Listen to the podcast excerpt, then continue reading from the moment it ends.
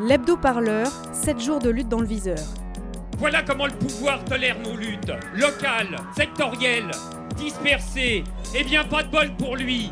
Aujourd'hui, nous changeons les règles du jeu.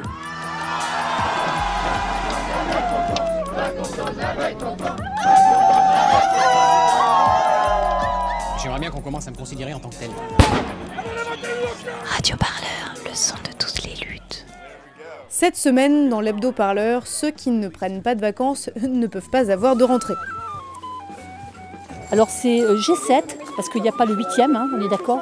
Je crois qu'il est russe. Il semblerait, oui. Donc on a rejoint cette euh, population, là, comme ça, qui marche bêtement, on ne sait pas où, mais qui semble être contre la réunion des grands de ce monde. Le contre-sommet, c'est un peu le moment où les militants et militantes qui ont eu la chance de pouvoir se reposer au bord d'un lac avec une petite cascade, avec un bon livre et un plateau de fruits de mer, ce qui n'est clairement pas ce que la rédaction de Radio Parleur a fait cet été, car nous avons travaillé d'arrache-pied. Eh bien, ces contre-sommets sont typiquement le moment où ces militants et militantes reposés perdent tout le bénéfice de leurs vacances. Car le contre-sommet a lieu fin août, pile poil avant la réforme des retraites et de l'assurance chômage. et oui, alors ce contre-sommet dans le sud, c'était le contre-sommet du G7. Le G7, vous savez, c'est ce- cette sorte de gratin mondain avec les nouilles en dessous, puisque c'est la réunion des sept présidents des puissances industrielles polluantes mondiales, plus quelques autres représentants de pays qui aimeraient bien prendre la place de ces grandes puissances polluantes mondiales, plus leurs épouses qui ont fait, ma foi, fort bien de la figuration dans le plus pur style tapisserie multicolore. On adore. Depuis pratiquement l'annonce du G7 à Biarritz, hein, on a commencé à se réunir à certains, puis euh, ça s'est euh, étoffé. On est une cinquantaine d'organisations syndicales, politiques, euh, sociales, euh, à nous réunir pratiquement euh, tous les mois. hein, et, donc tous les jours et, ou toutes les semaines, euh, au fur et à mesure qu'on a avancé dans le temps. On a une diversité des associations avec énormément de débats. Qu'est-ce qu'on y fait, qu'est-ce qu'on n'y fait pas, pourquoi le programme. Bon, donc pas simple, pas simple du tout. Mais bon, voilà. Euh, On va essayer de passer par-dessus tout ça et puis d'avancer petit à petit. Au départ, euh, on voulait faire notre contre-sommet sur Bayonne. hein. Le but, c'était de le faire sur Bayonne parce qu'on voulait vraiment faire euh, trois axes principaux qui étaient du débat d'idées, mobilisation de masse et désobéissance civile. Et pour faire le, débat d'idées, on avait besoin d'infrastructures en dur pour pouvoir organiser toutes les conférences. Et c'est vrai que la ville de Bayonne se prêtait à l'organisation d'un contre-sommet. L'État nous l'a clairement interdit et donc, euh, donc on a eu énormément d'obstacles sur ce projet, notamment euh, la, difficulté majeure qui est de dire on a un camp qui est à 7 km de, des conférences et, au milieu il faut amener les gens d'un point à l'autre et donc voilà. Et obstacle après obstacle, bon, on a réussi petit à petit à avancer et à trouver des solutions, que ce soit euh, avec la mairie d'Andaï, avec la mairie d'Irun, avec, avec l'agglomération Pays Basque qui nous a permis d'avoir les transports.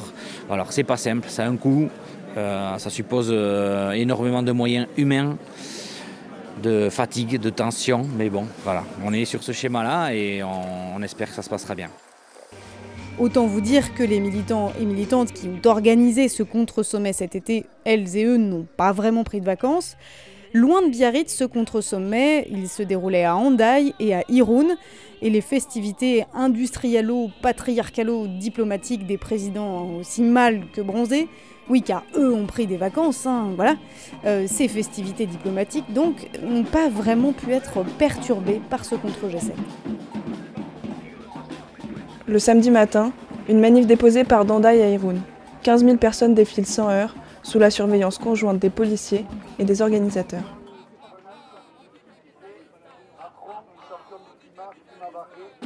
Au même moment à Bayonne, certains tentent de perturber un centre-ville totalement verrouillé et de donner un visage plus radical à ce contre-sommet. Sans succès.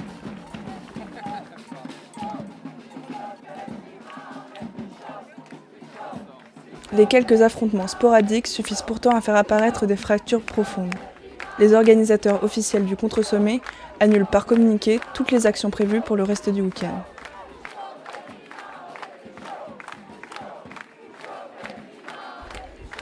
Les organisations dites radicales se désolidarisent par communiqué du contre-sommet. Avant de plier nos tentes, on croise un militant basque. Il analyse un échec collectif. Ça Non, mais je, je, vais, même pas présenter.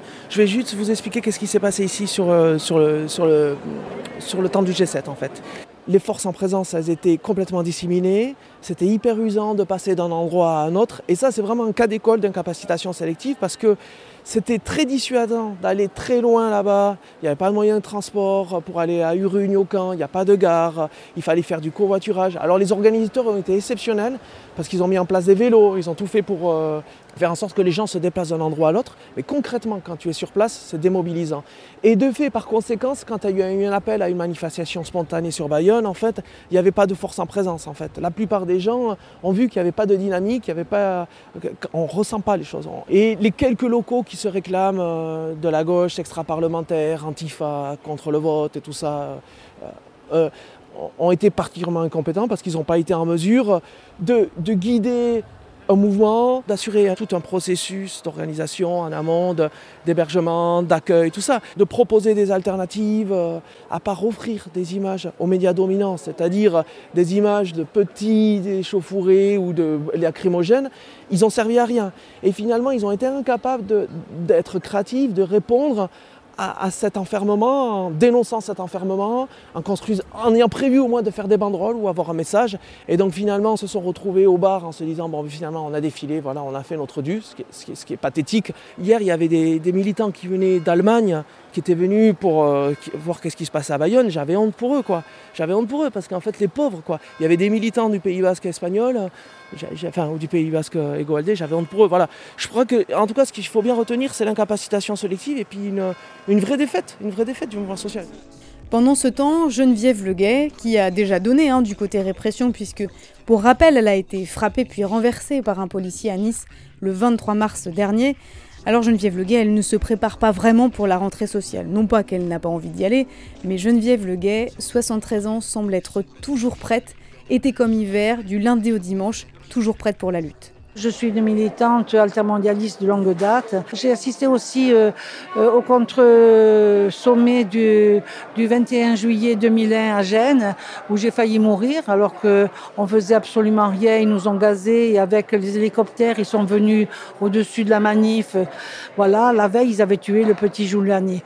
Euh, donc, j'ai l'habitude sur Nice aussi, et ça m'apporte beaucoup parce que c'est très enrichissant de construire un autre monde. Et puis, euh, le le 17 novembre, quand euh, euh, les premières émissions sont passées sur les Gilets jaunes, j'ai entendu taxe, mais j'ai entendu, diesel. Et, diesel, euh, je suis rouge et verte depuis des années, c'est-à-dire je suis pour le social et l'écologie. Et euh, j'ai pensé encore une manif bon, qui n'allait pas dans le sens de mes idées. Et puis dès le lendemain, exceptionnellement, je mangeais devant, sur, un plateau de, devant ma télévision. Et là, il y a une interview de, de Gilets jaunes, deux femmes. Savoir que dans les Gilets jaunes, il y a beaucoup de femmes. Beaucoup de femmes qui élèvent seules leurs enfants, qui gagnent peu, qui sont précaires. Donc là, j'entends une femme qui dit euh, euh, J'ai 600 euros et euh, le 3 du mois, j'ai rien donné à mes enfants. La deuxième qui dit J'ai 800 euros, quand j'ai payé le loyer, j'ai plus rien. Et je me dis Mais enfin, c'est ça fait 45 ans que je, je bats le pavé, que je milite. Je milite dans beaucoup d'associations. Donc je me dis Enfin, les pauvres descendent dans la rue. Parce que, comme je vais aussi pour le commerce équitable dans les dans les écoles, sensibiliser les, élèves, euh, j'avais une formule, enfin j'ai toujours une formule qui dit il faut pas avoir honte d'être pauvre, mais honte à ceux qui font la pauvreté. Et ça a été dit aussi ici par euh, le jeune de là-bas, si j'y suis, euh, dans une conférence hier. On n'a pas tenu compte notamment la gauche, de ce qui s'est passé dans les banlieues à partir de 2005. On ne s'est pas assez battu et maintenant on paye on paye ça. Je serai en tête de manif et euh, pour montrer euh, au gouvernement et à la police qu'on est là debout et que même si on m'a matraqué le 23 mars, euh, ça, réconforte tout le monde que je sois là. Je, suis, devenue un symbole.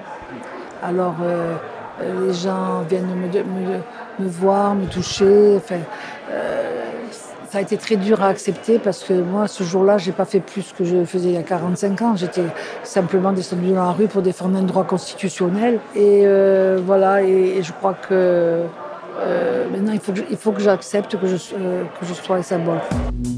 Radio Parleur, le son de Pendant que certaines et certains étaient à la plage, avec une glace à l'eau, une glace à la vanille ou une glace au chocolat, je ne sais pas le parfum, mais enfin, enfin, à cesser de compter les calories. D'ailleurs, pourquoi ne pas le faire tout le reste de l'année? On pose ça là. Donc pendant que certaines et certains étaient à la plage à se faire plaisir, d'autres prenaient des décisions radicales. Petit Jean, de son vrai nom Jean-Marie David, est un médic. Le 15 août dernier, il a décidé de se mettre en grève de la faim. Il pointe du doigt les armes de la police le lanceur de balles de défense et les grenades de désencerclement, les grenades lacrymogènes qui explosent, blessent et mutilent. Il demande tout simplement leur interdiction. Je suis venu jusqu'à Genève dans l'intention de vraiment crier au secours un peu plus fort. Et pour donner de la voix à ma détresse, j'ai entamé une grève de la faim le 15 août. Là, autour de ton cou, il y a un, un collier un peu particulier. Est-ce que tu peux nous décrire un peu ce collier? Donc c'est une chaîne à boules qui porte un, un projectile de LBD 40 que moi j'appelle en tant qu'ancien militaire, je qualifie ça de lance-grenade monocoup. Donc ce sont des armes de guerre. Donc ça c'est un projectile que j'ai récupéré qui a été tiré sur un gilet jaune pacifiste qui avait le tort de, d'invectiver les, policiers mais verbalement. Et la, réponse a été euh, physique. Du coup je l'ai percé de part en part et euh, c'est un cadeau que je garde pour Madame Bachelet. Donc euh, Madame Bachelet est l'ancienne présidente du Chili. Là actuellement, elle est haute commissaire aux droits de l'homme de l'ONU. Je supplie Madame Bachelet de me recevoir.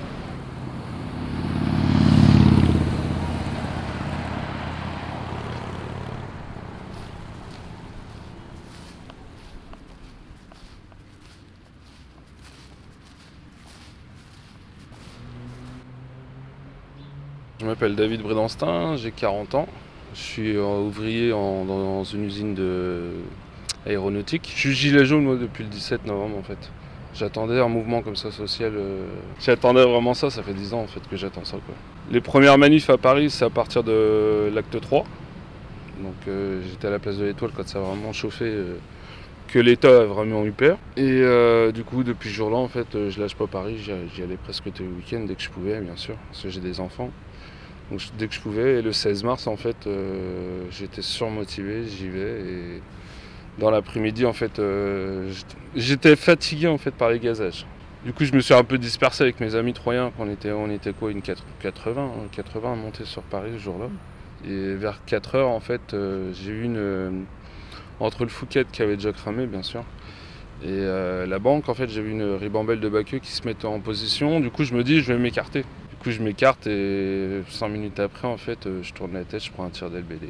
Alors, quand euh, j'ai pris ça, en fait, euh, déjà j'ai été très surpris de prendre ça, en fait. Je m'attendais pas du tout à prendre un tir d'LBD où j'étais, en fait. Et on a l'impression de prendre un parpaing, un beau portant, Un gros parpaing, une force, mais c'est inexplicable. Mais je suis tombé comme une comme un pantin. Je suis pas tombé dans les pommes, j'ai pas pleuré, j'ai pas crié. Même petit Jean, il m'a dit T'es resté vraiment zen, c'est un truc de fou, j'ai jamais vu ça, qu'il me dit j'ai ressenti la douleur, mais en fait j'avais tellement la haine que je voulais vraiment me contenir en fait. Le 16 mars, en fait, j'ai une image dans ma tête et elle reste. On était, euh, on était, on redescendait en fait euh, en bas des Champs-Élysées. Il y a les, les blocs, ils étaient au milieu. Un ribambelle de gendarmes en haut. Ils n'ont pas tiré sur eux, ils ont tiré sur nous. Qu'on était complètement à l'autre bout. Il y a une femme, elle a pris une grenade et ça lui a pété, ça lui a ouvert l'oreille comme ça.